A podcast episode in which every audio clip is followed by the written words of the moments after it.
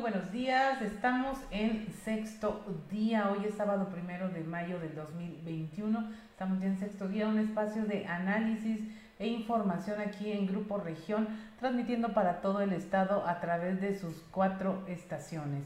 A 91.3 de FM en la región sureste, 91.1 de FM en las regiones centro, carbonífera y cinco manantiales, por la 103.5 de FM para la región Laguna y en la 97.9 de FM para el norte del estado. Somos Jessica Rosales y Claudia Linda Morán y vamos a dar inicio a sexto día, Jessy. Buenos días. ¿Qué tal, Claudia? Muy buenos días para ti, para todo el auditorio del estado de Coahuila y efectivamente con este tema importante y hoy justo el primero de mayo, Día del Trabajo, en donde vamos a hablar de este tema que tiene que ver, pues sí, con la pandemia, pero algo que ya se venía trabajando y que hoy vamos a ver las ventajas y desventajas tanto del home office, del trabajo en casa, como del outsourcing, que ya prácticamente pues está regulado, pero pues hay, hay algunos temas todavía pendientes que hoy vamos a desmenuzar con el apoyo de eh, personas, expertos en el tema, que van a platicar con nosotros, Claudia. Así es, y bueno, aprovechamos también para saludar a quienes nos siguen a través de las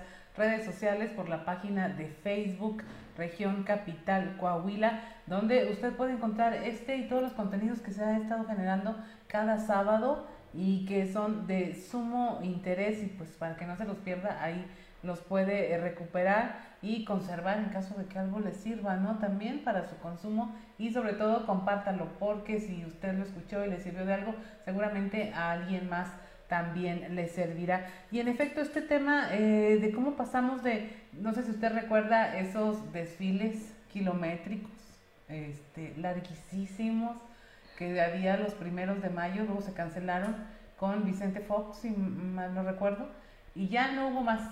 Este, no más desfiles del Día del Trabajo. Algunas manifestaciones esporádicas que el sindicato de eh, telefonistas en algún lado, que a lo mejor un festejo, que a puerta eh, cerrada la CTM en su eh, galerón este de la calle, ¿qué será? ¿Hidalgo? No, aquí en el centro de la ciudad, este, cosas así, pero ya no veíamos esas consignas sindicales donde se abanderaban las causas, los derechos laborales. Se fueron perdiendo, ¿no? Se fueron perdiendo. Con el tiempo, efectivamente, se reducían a un evento pequeñito en alguna plaza y bueno, pues eh, sin duda, pues el tema laboral sigue, sin embargo, pues pasó creo que el tema presencial al tema digital, porque ahorita estamos ya potencializando estas herramientas del trabajo en casa, que eh, pues tenemos que conocer los detalles de si hay regulación, no la hay, y del outsourcing, un tema también que viene desde el 2012 con Felipe Calderón, quien hizo reforma laboral y que bueno, pues significó por muchos años y hoy se ha destacado mucho, Claudia,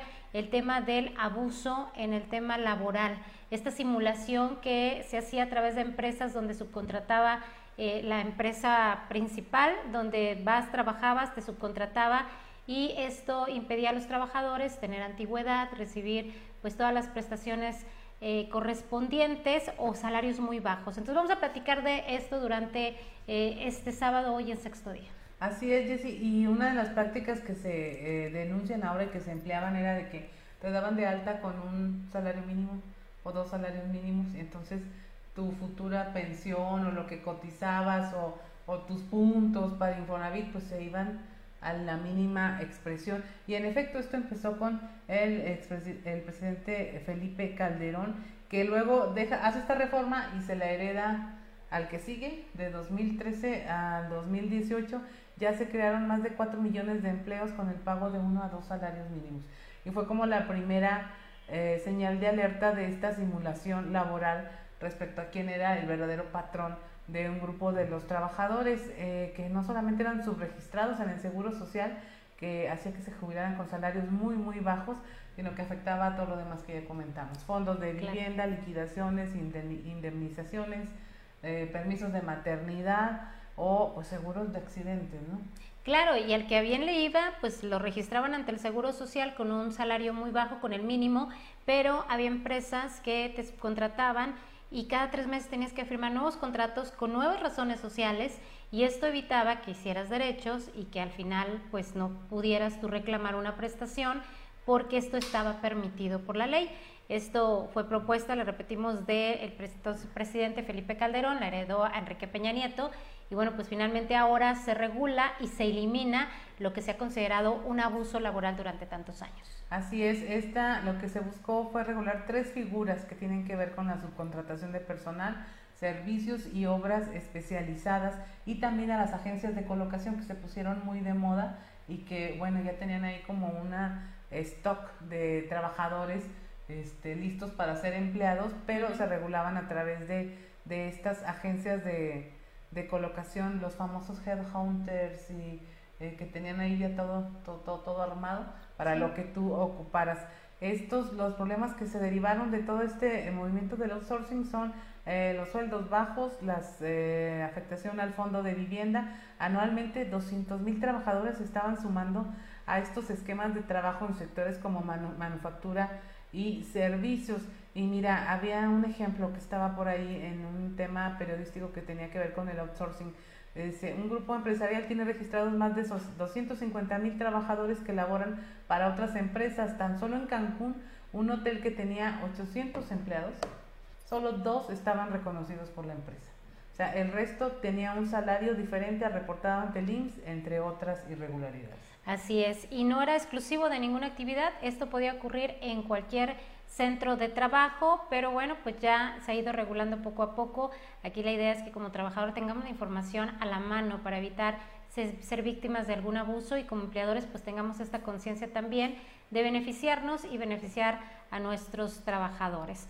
Y bueno, pues tenemos ya eh, listas estas entrevistas. Vamos a platicar esta mañana con Marcelo Lara, experto en finanzas, también con la diputada Luz Elena Morales, integrante de la Comisión de Trabajo y Previsión Social, y con Juan. Con Luis Eduardo. Luis, Eduardo. Él tiene una página de Facebook, búsquelo, ubíquelo por ahí. Se llama Despido Injustificado y tiene una manera muy coloquial de, de explicar todos estos temas laborales y aceptó hablar con nosotros hoy en sexto día. Bueno, ya tenemos en la línea a nuestro primer invitado que es Marcelo Lara. Él, bueno, siempre nos ha apoyado con todos estos temas que tienen que ver con economía, finanzas, cómo cuidar eh, su dinero, su bolsillo. Y en esta ocasión lo invitamos para hablar de este tema de cómo pasamos de las consignas laborales que constantemente se tenían en el día del trabajo y el gritonear por los derechos a estar hablando ahora de conceptos como el outsourcing, el home office, y ahí habíamos cruzado un poco con el tema y de cómo el outsourcing y el home office llegaron para quedarse en, bajo muchas circunstancias, incluso eh, el home office como una alternativa menos contaminante para trabajar desde casa y eh, apoyar alguno, en algún tema el asunto empresarial, laboral. Buenos días, Marcelo, ¿cómo estás? ¿Qué tal, Marcelo? Buenos días. Muy buenos días, muchas gracias por la invitación como siempre. Muy bien, Marcelo, pues que nos puedas platicar sobre estos conceptos y estas modalidades, sobre todo el tema, yo te preguntaría del home office que ha sido utilizado a raíz de la pandemia, pero ¿cuáles son las ventajas y desventajas que podemos tener como trabajadores ante esta nueva modalidad que de alguna manera pudiera pues afectar el ingreso ya a la hora de recibir el salario, que el jefe diga, no, pues es que o te, da, pago más o te pago menos. ¿Cuál es la situación que eh, se observa eh, en esta nueva modalidad, Marcelo? Mira, como bien ustedes comentaban al inicio del programa, pues estos conceptos del home office o de outsourcing, eh, pareciera ser que con esta pandemia, pues de alguna manera pasaron de ser una moda a ya un estilo de trabajo propiamente, por así decirlo, ¿no? Hay que decirlo, ¿eh? el home office tampoco era un asunto nuevo en, las áreas de trabajo. Ya en Europa hace unos 10 años se conceptualizaba este trabajo desde casa, sobre todo en empresas que así sus actividades lo podían eh, lo podían hacer, sobre todo empresas de mercadeo a nivel a nivel mundial. En Europa ya tenían este este concepto. Como bien tú lo dices, bueno, el home office es un trabajo remoto que se hace desde la casa del trabajador, eh, vaya, eh, que tiene un empleo formal con una empresa o un trabajo híbrido, ahora se le llama también de esta manera, y donde efectivamente ha representado a las empresas una nueva área de oportunidad para desarrollar sus actividades y sobre todo si nos vamos al tema financiero, pues una reducción de costos porque eh, prácticamente se dice que alrededor de un 30% es lo que están ahorrando las empresas, grandes empresas, en los costos fijos por no tener a sus trabajadores directamente en los, en los centros de trabajo o en las, en las oficinas, ¿no? Según por ahí datos que yo veía de, de INEGI, 45, 44% de las grandes empresas están usando esta modalidad, 19% de las medianas empresas lo usan y un 11% de las, eh, de las pequeñas o pequeños negocios eh, usan el famoso eh, home office. Sí es un tema interesante que ha traído muchas interrogantes. Hay gente que ya se acostumbró a este trabajo, hay gente que ya no quiere regresar, por así decirlo, a, a una eh, oficina, a otros no les ha gustado, quieren volver a su centro de trabajo. Hay, repito, las interrogantes son, bueno, cómo se definen realmente los horarios de un, de un home office, porque tampoco eh, el trabajar tantas horas en casa significa que tú vayas a tener una productividad eh, importante dentro de la eh, dentro de la empresa, ¿no? También esa corresponsabilidad de los gastos del empleado con la empresa, porque el empleado al estar en su casa lógicamente utiliza también costos fijos, tiene que tener un equipo de cómputo, un mobiliario adecuado para realizar su, su trabajo, gasta en el Internet. Entonces, bueno, de alguna manera también esto ha causado un poquito ahí de controversia de hasta dónde la empresa también tendría que, apoyarlo, porque en una normalidad, bueno, tú usas los costos fijos de la, de la empresa para desarrollar tu, eh, tu trabajo. Se dice que en un ambiente de home office, bueno, al estar en casa, tú no creas permanencia en, en la empresa para la que ya que trabajas y que muchas veces esa es parte de la filosofía de los negocios, que tú sientas a la empresa como tuya y en el tema del home office pues a veces no, no se va a crear la, eh, la permanencia, ¿no? En efecto, también trae tema como ahorro, ahorro en los traslados del trabajador, en sus costos. El trabajador puede administrar eh, de, de, una mejor manera el tiempo en el día, en el día a día, eh, teniendo un trabajo eh, trabajo en casa y yo diría hasta un tema que creo que se nos ha olvidado, que es también es un tema hasta diría yo ecológico, porque de, alguna manera el ahorro que se hace en transporte, en transporte, en, el ahorro de combustible, en ahorrar, eh, digamos, la luz eléctrica de una planta, de unas oficinas, pues también tiene que ver con, eh, con este tema, ¿no? Y bueno, pues también por la parte de, del tema fiscal, pues creo que por ahí pueden venir estímulos fiscales para la gente que impulse el home office también en aras de cuidar la salud con estos temas de la, de la pandemia, ¿no? Ahora, Marcelo, no necesariamente el home office va en detrimento de los derechos laborales. ¿Tendría que legislarse al respecto? En mi opinión, sí, porque esta práctica no va a ser igual en todos los países, sobre todo porque se conceptualiza muy diferente las, eh, la, labor que hace un trabajador en las, en las empresas. De tal suerte que, que si vemos los números, las, la mayoría de las empresas grandes, los corporativos grandes, son los que usan el, famoso, el famoso home office. Creo yo que va a haber eh, tipos de industrias en las que no se puede utilizar este tipo de trabajo, pero sí sería importante que si se vaya a adoptar como una medida de trabajo diaria, sí se debe de, regular, eh, sobre todo dejar muy en claro las responsabilidades del home office para el trabajador y para el patrón mismo, porque al final la relación laboral formal existe, ¿no? Claro. Marcelo, de hecho, se hablaba del tema, bien mencionas, reducción de costos para el patrón, pero en el caso del de, el empleado, eh, vemos también, como bien lo dices, hay ahorros, pero a veces pues eh, el número de horas de trabajo se incrementa debido a, la comunicación que se tiene que tener. Este, se habría manejado, como dices en la regulación, se tendrá que manejar un tema de un salario justo, de determinar horarios fijos, porque luego pues pareciera que están las 24 horas disponible debido a que la comunicación pues es muy, muy fácil para los trabajos. Así es, por eso te, comentaba eh, que habría que definir muy bien los horarios en los que yo voy a desarrollar mi trabajo en mi casa, por, por así decirlo, ¿no? Porque yo te decía, hay empresarios que han dicho que trabajar 12 horas tampoco significa que yo tenga una productividad muy elevada. Hay gente que con menos horas saca, saca el trabajo más, más rápido. Entonces creo que esa es la certidumbre laboral que debe tener el trabajador que desarrolla desde su casa las horas, ¿no? O sea, las horas que está frente a una computadora haciendo una, una actividad, que realmente sea un inicio y un fin de una jornada laboral como si la tuvieran dentro de las instalaciones de la, eh, de la empresa, para que tampoco el trabajador se empiece a sentir agobiado y al final el salario, digamos así, va a ser, va a ser el mismo de una jornada de ocho horas a una de doce en mi casa, ¿no? Así es. Marcelo, y respecto al outsourcing, ¿cuál es tu opinión? ¿Cómo, cómo ves estas reformas? Eh, ¿A quién benefició finalmente esta, este tipo o esta modalidad de, emplear? Sí, mira, el outsourcing también es un tema bien interesante y hay que decirlo de una manera muy fría, ¿no? El outsourcing es subcontrataciones de terceros, es que una empresa te administre tus recursos humanos, o sea, te, te tu nómina, y en el estricto sentido es un arrendamiento de trabajadores, que es un término muy frío y con el cual pues se ha generado esta controversia de hasta dónde realmente un trabajador que está en una empresa de outsourcing pues recibe los mismos beneficios que tienen los demás, eh, digamos, eh, contratados bajo un esquema eh, de un empleo normal.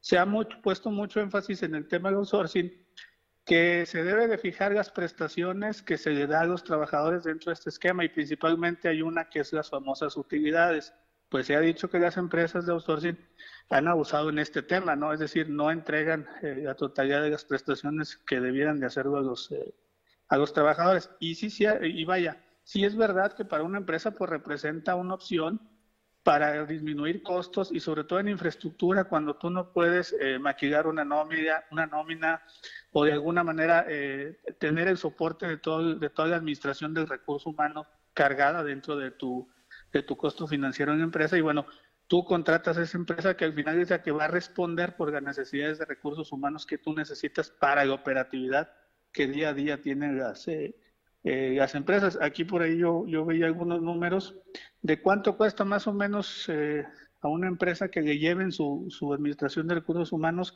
pues va de un 2 a un 11% del valor de la nómina que paga quincenalmente o mensualmente dentro de la, eh, dentro de la empresa, ¿no? Entonces, pues sí, nace ante una, una necesidad, sin embargo, creo que poco a poco se fue desvirtuando de, cierta, de cierta manera y lo que ahora creo que buscan con esta famosa reforma que han planteado varios legisladores, pues es que simplemente se le respeta los derechos que, al trabajador que tienen los demás que no están bajo un esquema de outsourcing, ¿no? Claro, porque se hablaba, Marcelo, de una simulación laboral que al final pues repercutía en perjuicio de los trabajadores, quienes no hacían esta permanencia con la empresa en la que estaban laborando, sino a través de esta subcontratación. Mm, así es, digo, al final es, es un tema de darle certeza al trabajador de que si bien él está bajo un esquema de sourcing, pues él debe sentir que tiene los mismos derechos que cualquier otro trabajador en este país y al final... Eh, pues buscar que siempre las operadoras de outsourcing sean empresas que estén debidamente registradas ante la Secretaría de Hacienda, porque hay muchísimas empresas en México hoy día que manejan el outsourcing, pero solo pocas de ellas están realmente reguladas este, y es un, también un problema que se ha tocado en la mesa, ¿no? Así es, Marcelo. Ya sé a dónde vamos entonces. ¿Qué, otro modelo conoces tú que pudiéramos estar viendo en el próximo 5 años, 10 años en nuestro país? Mira, yo creo que en, ambos conceptos que, estamos viendo aquí en el, programa de outsourcing y Home Office, sí es un área de oportunidad que vino a ayudar muchísimo a las empresas. Creo que yo creo que la pandemia, lo quiero decir así eh, fríamente, pues fue una excusa perfecta para que esta nueva modalidad ya se quedara en, permanente, ¿no? O sea, esta modalidad del home office. porque al final de cuentas, de eso se trataba, ¿no? De cuidar a los trabajadores mandándolos eh, a su casa. Es ahí donde viene que las empresas encuentran pues estas áreas de oportunidad que pueden de alguna manera eh, explotar en beneficio de ambas partes, hay que decirlo así, un beneficio al trabajador y un beneficio a la empresa. Creo que esto camina a que siga madurando el tema. Seguramente va a haber empresas que van a regresar a sus trabajadores porque el tipo de trabajo así lo, eh, lo, requiere que, que, regresen. Y bueno, pues seguirá este tema de, de ver bajo qué condiciones podemos seguir llevando el trabajo en casa. Y por la parte de outsourcing, pues nada más que si bien es una ayuda para las empresas, es una solución de recursos humanos, pues nada más sí que quede muy bien asentado todos los derechos y todas las condiciones bajo las que trabajan los, eh, los empleados de este esquema, ¿no? Perfecto, Marcelo. Pues como siempre agradecerte estas aportaciones y bueno, pues seguiremos atentos a otros temas. Muchísimas gracias. Gracias a ustedes. Muy buen día. Pues ahí tenemos estas dos, eh, estas aportaciones sobre estos dos temas, Claudia, muy importantes, que me parece que en el caso del Home Office, eh, pues sí es una ventaja para ambas partes. Yo diferiría en el outsourcing, creo que es más ventajoso para las empresas que para los empleados, pero bueno, pues esta reforma pretende ya acabar con esto que han llamado simulación laboral y abusos excesivos en contra de los trabajadores. Así es, y pues esta temporada los maestros fueron los reyes del home office, ¿no? Definitivamente, pero la, la pasaron mal también. Ya platicaremos más adelante de esto. Somos Jessica Rosales y Claudia Linda Morán y estamos en sexto día. En un momento regresamos con más información, solo en región radio. Estás escuchando Sexto Día, solo en región radio. Continuar con nosotros. Seguimos en sexto día con este tema que hoy le estamos presentando sobre el outsourcing y el home office. Bueno, pues dos términos que se han estado utilizando pues en esta modalidad actual eh, laboral debido a la pandemia, que bueno, pues tienen temas muy interesantes que compartir con expertos. Y precisamente para platicar sobre esto ya tenemos en la línea telefónica a la diputada integrante de la Comisión de Trabajo y Previsión Social, Luz Elena Morales Núñez, a quien le agradecemos por supuesto pues esta conversación para emplear más sobre este tema. Diputada, muy buenos días, ¿cómo estás? ¿Qué tal? Muy buen día, qué gusto poderla saludar. Muchas gracias por la invitación, Jessica y Claudia. Perfecto, diputada, pues que nos puedes comentar eh, como integrante de esta comisión y velando por los intereses siempre eh, de, los ciudadanos. En el tema laboral, eh, Luz Elena, que nos puedas comentar primero que nada el tema del home office, cómo se ha potencializado en esta pandemia y cuáles serían las sugerencias para darle continuidad a manera de que beneficie a todas las partes. Sí, pues fíjate que sin duda este año ha estado lleno de retos y de cambios en materia laboral que el año pasado se vinieron haciendo reformas y que justamente todavía en, eh, estos primeros dos meses eh, del año que pasaron también se siguieron haciendo reformas eh, en materia laboral y que traen nuevas obligaciones para las empresas, para los trabajadores, nuevas modalidades como el teletrabajo o el, llamado home office, que sin duda la pandemia obligó a que su regulación sea más, más rápida, ¿no? Esta reforma fue aprobada a nivel nacional en el pasado diciembre y como una nueva modalidad de trabajo donde eh, pues se habla de que la persona puede prestar sus servicios eh, fuera de los establecimientos a los que eh, en los que se encuentra el empleador, ¿no? Y que va a estar utilizando tecnologías de información y de comunicación. Entonces, el gran reto era cómo regular este teletrabajo y que, bueno, eh, comentan que se tiene que hacer un convenio. Si tu patrón, si tu empleador te comenta que puedes hacer home office, eh, lo más factible, tanto para la empresa como para quien lo está realizando, es elaborar un convenio donde se estipule muy bien la prestación de servicios del teletrabajo donde dicen que al menos el 40% del tiempo de trabajo que tú estés dedicando o el que te están contratando, pues se tiene que estar presentando en un lugar distinto a donde tienen las instalaciones tu, tu empleador.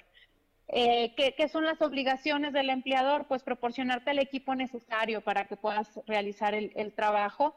Y también se habla hasta del pago de los servicios proporcionales que tengan que ver con, la eh, comunicación, vaya, con el Internet y hasta en algún momento el tema de la luz. Yo creo que esto es de los más grandes retos, ver cómo eh, los empleadores junto con sus eh, trabajadores pueden llegar a, tener estas cuotas para poder cumplir lo que, lo que habla la ley.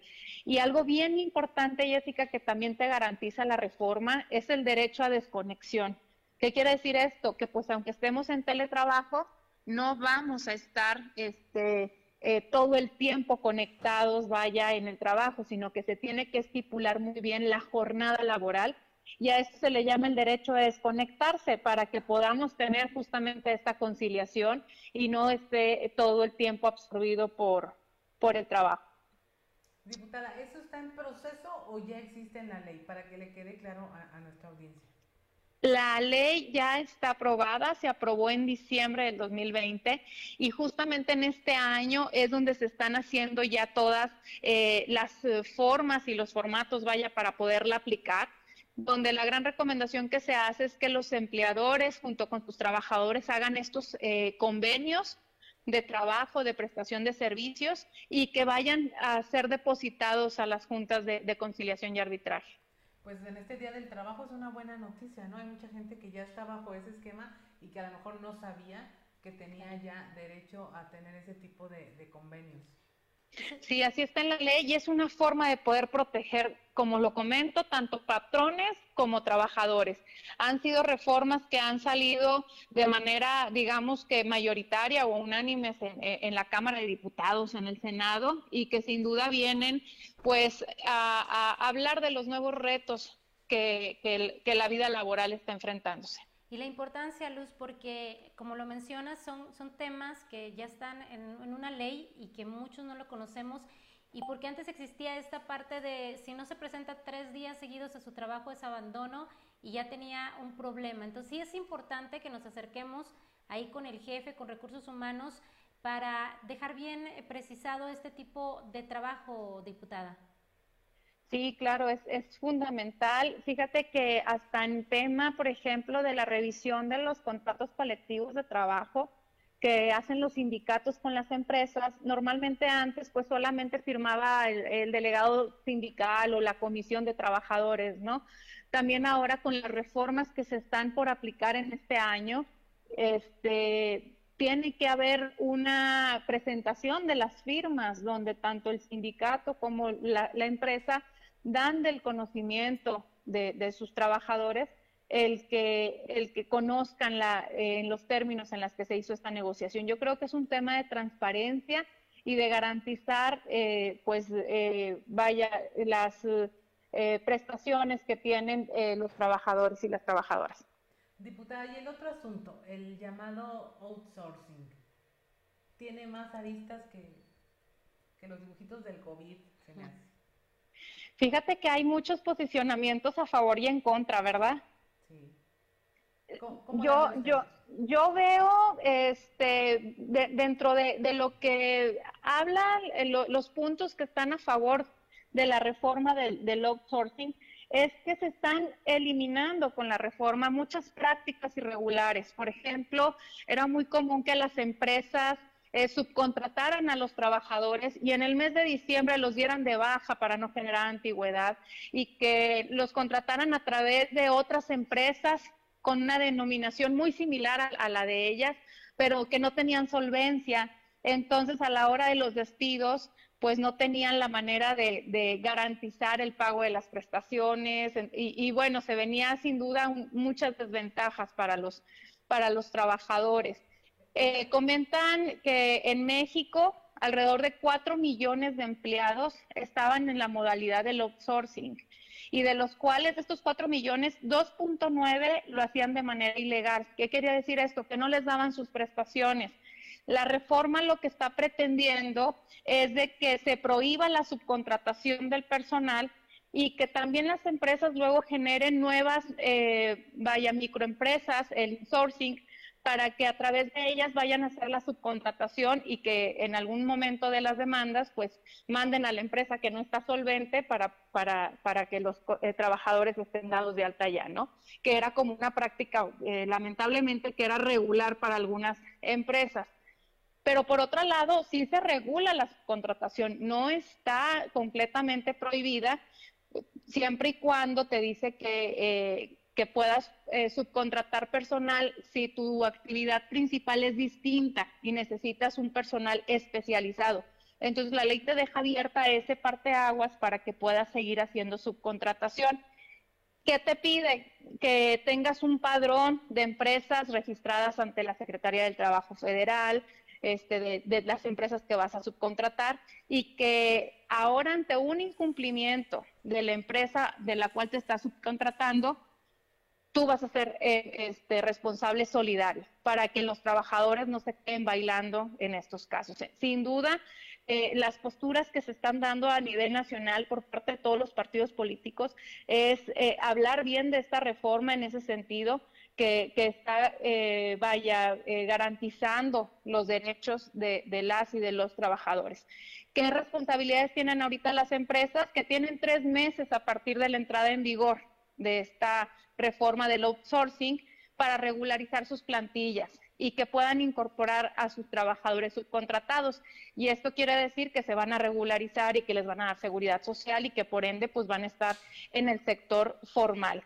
También algo muy importante que maneja la reforma es el reparto de utilidades, donde se venían haciendo de una manera distinta y que ahora pues la, están topando a tres meses de salario o el promedio de los últimos tres años. Son de las, de las cosas que, que, traen la nueva reforma, que en verdad pues creo que, que son nuevos avances que, que así como está evolucionando obviamente la sociedad pues tienen que evolucionar nuestras leyes y tienen que eh, regular las nuevas formas para garantizar todos los derechos y que tenemos un gran pendiente todavía con, con, el tema del trabajo y que debemos de seguir empujando desde todas las trincheras, llámense empleadores, este, eh, trabajadores, de, de donde estemos, y es el gran reto de la conciliación laboral y familiar.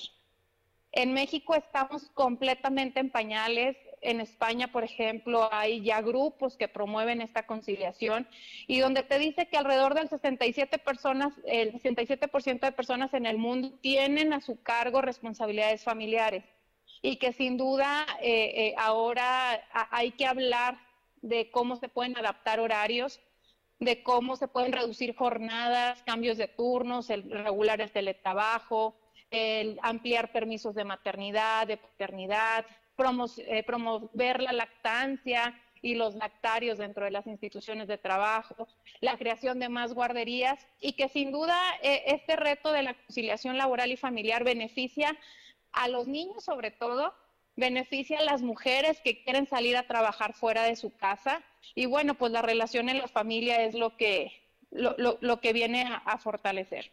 Claro de lo que hablas incluso, bueno, pues han hecho esfuerzos por ahí, tú has dado cuenta, por ejemplo, de la instalación de lactarios y estas facilidades para la mujer. Pero te quiero preguntar la, la, cuestión del home office, retomar un poquito este tema.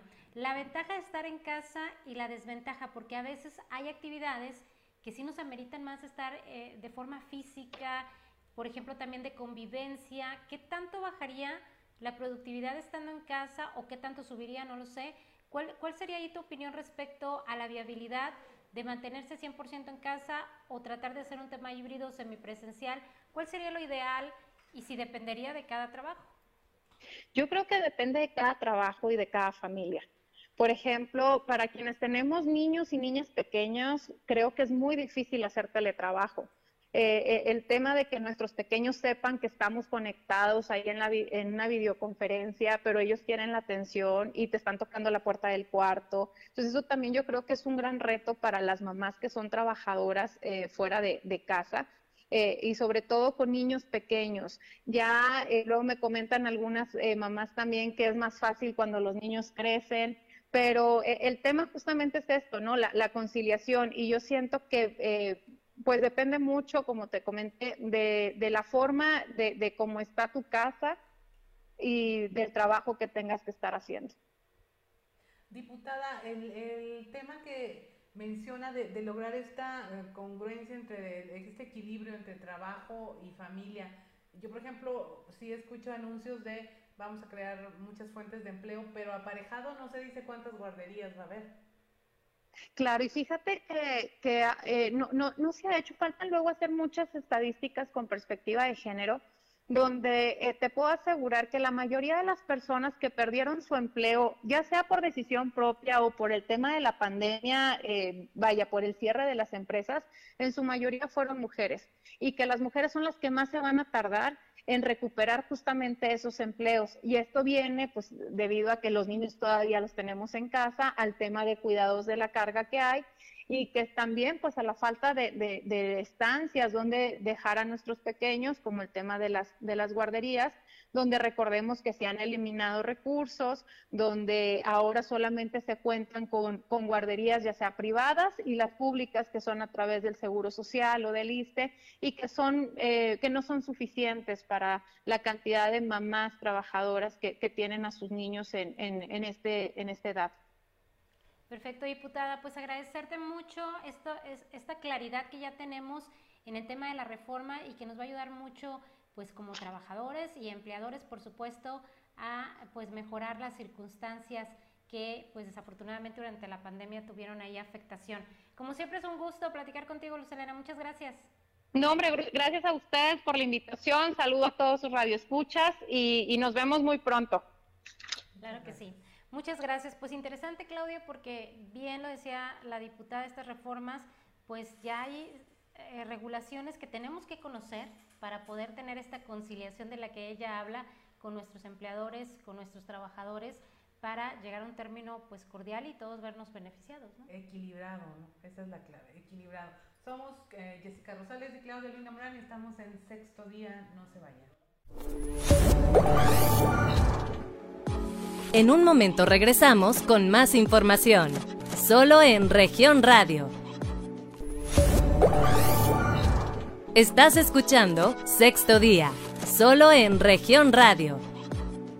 Buenos días, estamos en sexto día y continuamos con nuestro último invitado de este programa en el que hemos estado hablando de cómo eh, pasamos de hablar de un tema de los desfiles de primero de mayo con eh, las eh, consignas sindicales que se gritaban por las calles a estar hablando de temas como el outsourcing, el home office en esta época donde tras la cuarentena y la pandemia por COVID pues se extremaron aún más las diferencias eh, laborales, se abrieron opciones que no se tenían y sobre todo, bueno, ahora a la luz de una nueva reforma, pues se pretende regular este tema del outsourcing. Vamos a platicar con Luis Eduardo Montaño. Él tiene una página de Facebook que se llama Despido Injustificado. Tiene muchísimos seguidores. Eh, particularmente eh, me llamó la atención un video en donde se pegaba bigotes y cejas y imitaba a un empresario hablando de este tema del outsourcing y cómo lo había beneficiado para poder tener varias empresas a la vez. Buenos días, Luis Eduardo, ¿cómo te encuentras hoy? Hola, muy buenos días, muchas gracias por invitarme. Pues platícanos, eh, esta página que tú tienes eh, aborda muchos temas laborales, pero en particular este del outsourcing me llamó la atención cómo lo explicaste y pues quería tener tu opinión respecto a estas reformas eh, ¿cómo la ves? ¿Se va a solucionar en algo el problema o va a seguir el detrimento de los derechos de los trabajadores? Mira, voy a ser muy honesto contigo. No lo sé, porque la existencia de un derecho o de una reforma por sí sola, pues no garantiza que las cosas van a ser distintas mientras no existan mecanismos que de manera eficaz garanticen la protección de esos derechos que, se reconocen.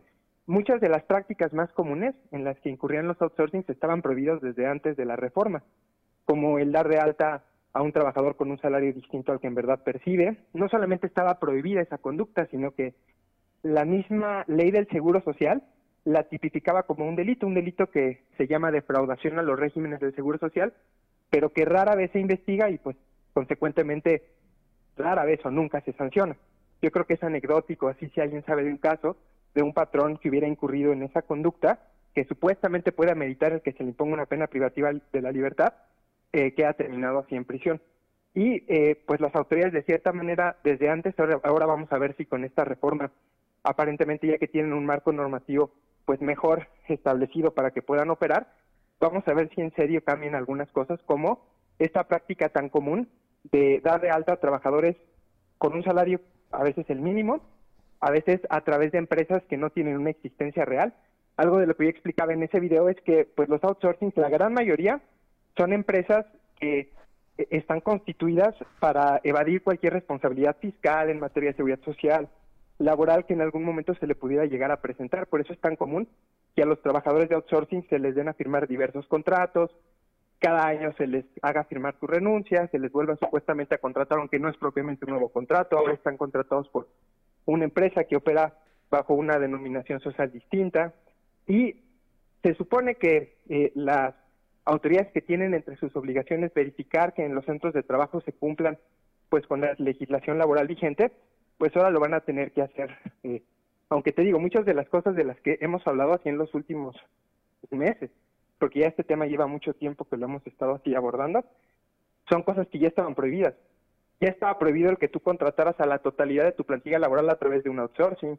Ya estaba prohibido el que tú contrataras a personas para que realizaran actividades iguales o similares que las personas que tú tenías directamente contratadas.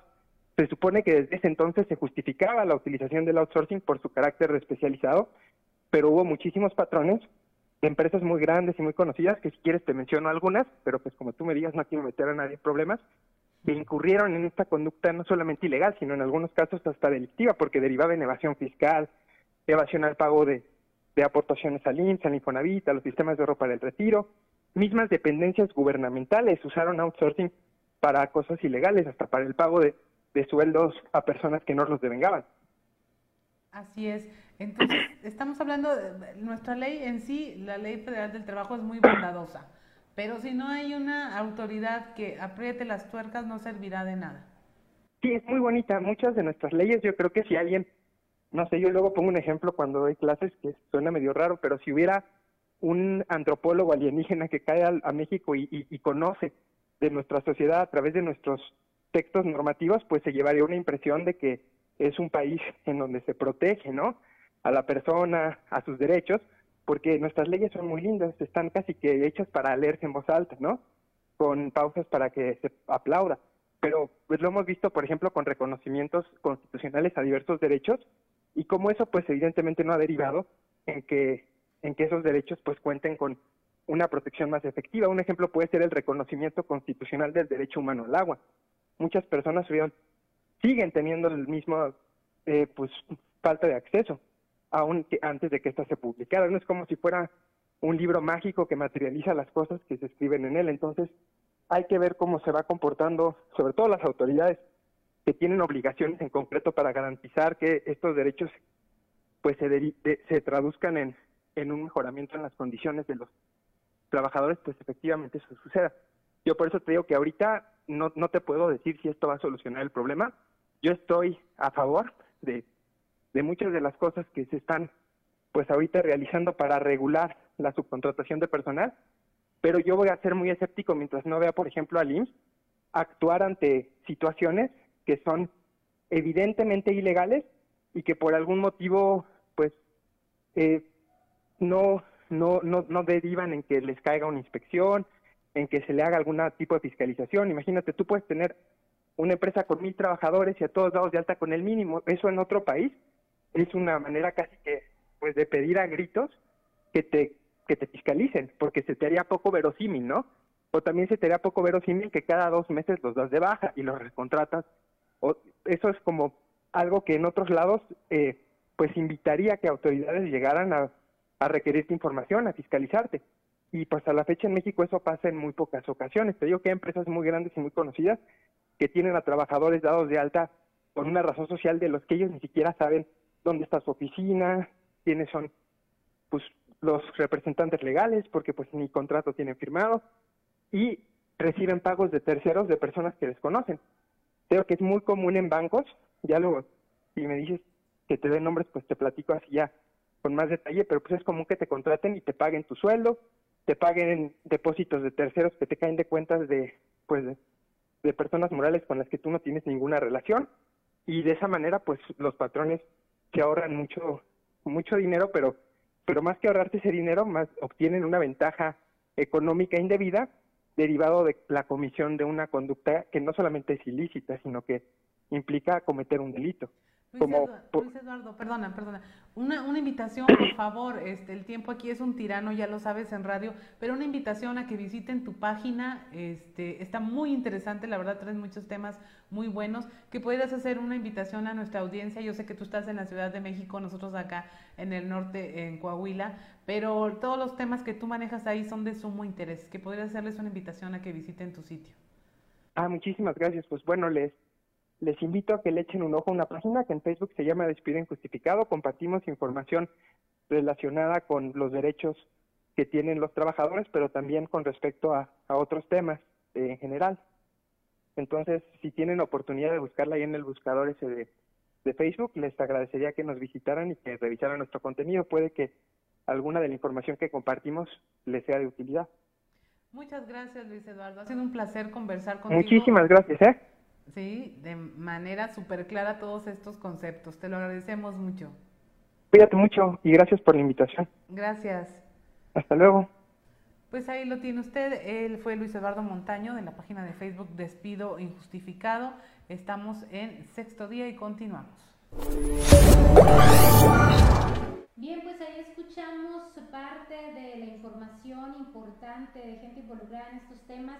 Y bueno, Claudia, pues me parecieron muy interesantes, sobre todo la entrevista con Luz Elena, porque no conocíamos detalles de una reforma que beneficia el tema del trabajo en casa, que hay que tener muy en cuenta y platicar con nuestro patrón, con recursos humanos, para poner pues las reglas claras, ¿no? De cuánto es mi horario en el trabajo en casa o a lo mejor es combinado, semipresencial, pero sí es muy importante para no tener luego problemas a la hora, no sé, de alguna renuncia o que se quiera dar algún tipo de despido, sino tener en cuenta que hay una regulación del tema ya en nuestro país del home office. Así es, Jessy. Y bueno, yo a lo que iría era, las leyes ya estaban y estaban muy interesantes antes. Eran jornadas de ocho horas. Pasamos de las jornadas de máximo ocho horas de trabajo a tienes hora de entrada pero no de salida. O sea, como lo menciona nuestro invitado Luis Eduardo Montaño, tiene, tenemos muchas regulaciones que no se cumplían. Mi temor es que si ya estamos otra vez regulados, sobre regulados, pero si no hay una autoridad que vigile y que sancione el cumplimiento de estas leyes, pues mira, está dejando desprotegido al sector más desprotegido que es el laboral. No toda la gente tiene ni los recursos ni el conocimiento para defenderse, para hacer valer esas leyes que están ahí, porque si tu salario depende de ello, pues lo más seguro es que pueda haber leyes muy bonitas, pero no las pongamos en práctica. Y además que no se conocen, me parece importante una campaña de información cuando estos temas, pues ahorita se están regulando es tema que está, pues ahora sí, tangente, tangible, perdón, en, en, nuestro país por el tema de la pandemia y creo que pues existen las leyes, pero no las conocemos y no hay manera de defendernos. Pero bueno, pues hoy fue un tema interesante, ojalá le hayamos enriquecido con eh, este tema del outsourcing y del home office aquí en Sexto Día. Así es, celebre hoy el Día del Trabajo trabajando, si quiere, si no, descanse y nos vemos la próxima semana en Sexto Día. Muchas gracias, somos Claudia Olinda Morán y Jessica Rosales. Que pasen un excelente fin de semana. Te esperamos el próximo sábado a las 10 de la mañana. Hasta el próximo sexto día, solo en región radio